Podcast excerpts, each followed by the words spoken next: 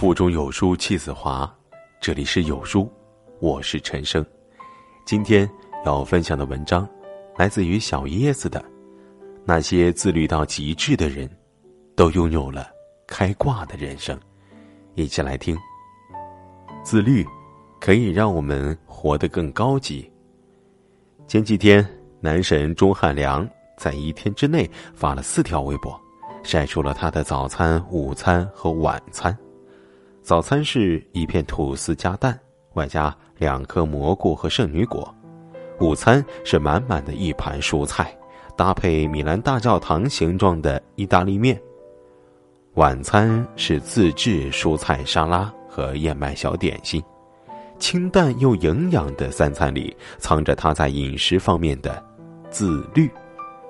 出道二十多年，钟汉良始终保持着良好的身材和不变的容颜。连见多识广的记者、节目主持人也惊叹于他皮肤的质感，调侃他是不是睡在冰箱里了。然而，正如泰迪罗斯福所说：“有了自律能力，没有什么事情是你做不到的。”多少人羡慕着别人的身材和样貌，羡慕着别人的成功与精彩。但是，当了解其背后付出的艰辛和近乎残酷的自我管理后，又迅速打起了退堂鼓。在浑浑噩噩、随波逐流的日子里，继续毫无意义的耗费生命。知乎上有这样一个问题：你最深刻的错误认识是什么？点赞最高的回答是：以为自由就是想做什么就做什么。后来才发现，自律者才会有自由。当一个人缺乏自律的时候，他做的事情总是在受习惯和及时诱惑的影响，要么就是被他人的思想观念所扰，几乎永远不可能去做内心真正渴望的事情。你会发现，那些自律到极致的人，都拥有了开挂的人生。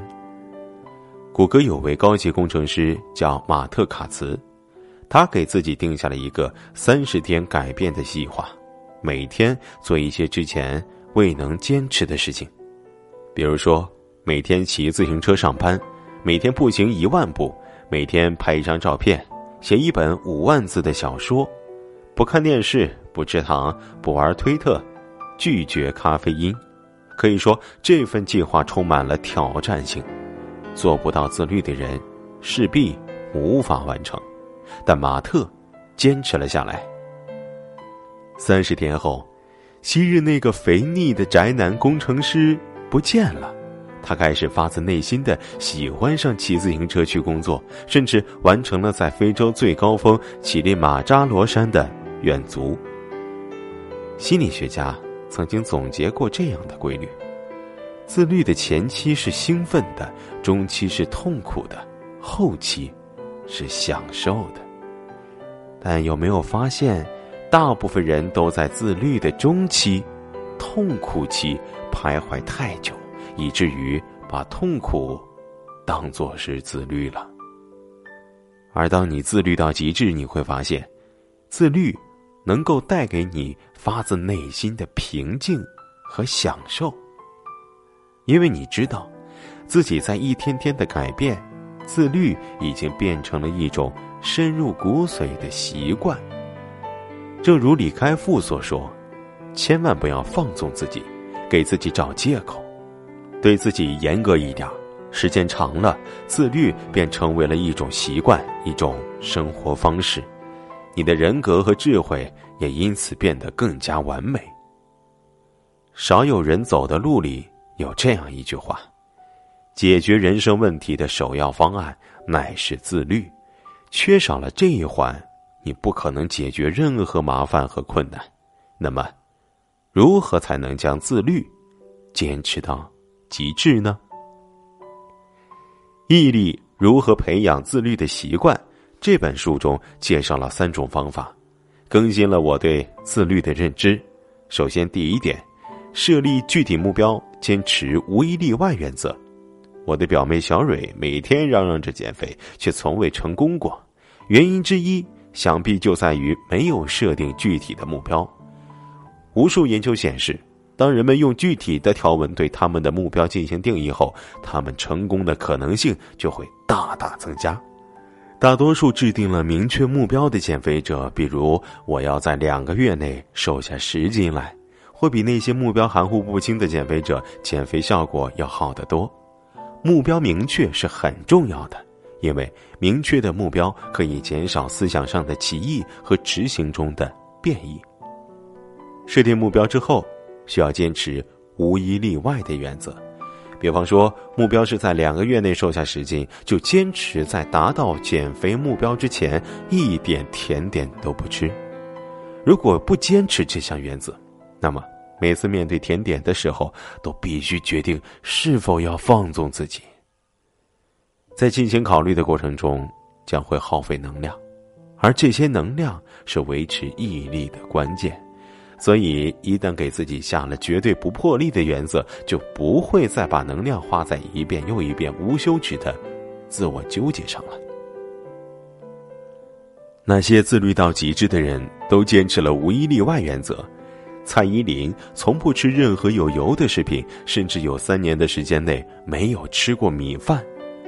杨丽萍为了呈现最完美的舞蹈，几乎没有吃过一顿饱饭。刘德华为了保持身材，几十年来都是保持着每天一杯酸奶的习惯。一旦你对某件事情百分之百的投入，那就不可能再有例外了。事情已成定局，再没有商量的余地。放纵如山倒，自律如抽丝。不要给自己找借口放纵，对自己严格一点，让自律成为一种习惯、原则。第二点，一次只完成一项任务，不要过多消耗毅力。在改变自己的道路上，许多人会一次性的给自己定下太多目标，比如半年内练出马甲线、考过某某考试、看五十本书、看美剧不需要字幕等等等等。然而，毅力就像人的肌肉一样，会产生疲劳。同时接受太多的挑战，通常无法坚持实施下去。有这么一个著名的实验：一百个人被随机分为了三组，A 组的每个成员都得到了一盘小萝卜，并被要求全部吃光；B 组中的每个成员都得到了一盘饼干，并被要求全部吃光。C 组中的每个成员可以选择他想要吃的东西，或者什么都不吃。在所有的萝卜和饼干被吃光以后，每个人都被要求解答同一道难题。这道难题啊，实际上根本没有答案。B 组和 C 组的人在猜了大约十五分钟之后放弃了，A 组的人只猜了七分钟就缴械投降了。研究者从这一次的实验当中得出结论：A 组成员已经耗尽了所有的毅力去吃掉这些萝卜，而 B 组和 C 组成员仍有大量的毅力去解那道难题。意志力就像是手机的剩余电量一样，每天早晨你都充满电的，随着你不断使用你的电力，最后电力耗尽，你也就毫无意志力可言了。你在一件事情上用的意志力太多，不等它恢复就投入到下一件事情当中，那么肯定会疲惫不堪。注意保存你的意志力，以便在最需要的时候使用。第三点，把挑战分解成小而易于管理的目标。太多人幻想着能够一蹴而就，一夜之间达成目标。当完成一个任务所需的时间跨度很长、难度很大的时候，许多人容易半途而废。这个时候啊，需要学会对任务进行分解。日本著名的马拉松运动员山田本一曾在自传当中写到过自己成功的秘密。他说：“每次比赛前，我都要乘车把比赛的路线仔细看一遍，并把沿途比较醒目的标志画下来，比如。”第一个标志是银行，第二个标志是古怪的大树，第三个标志是一座高楼。这样一直画到赛程结束。比赛开始后，我就奋力的向第一个目标冲去。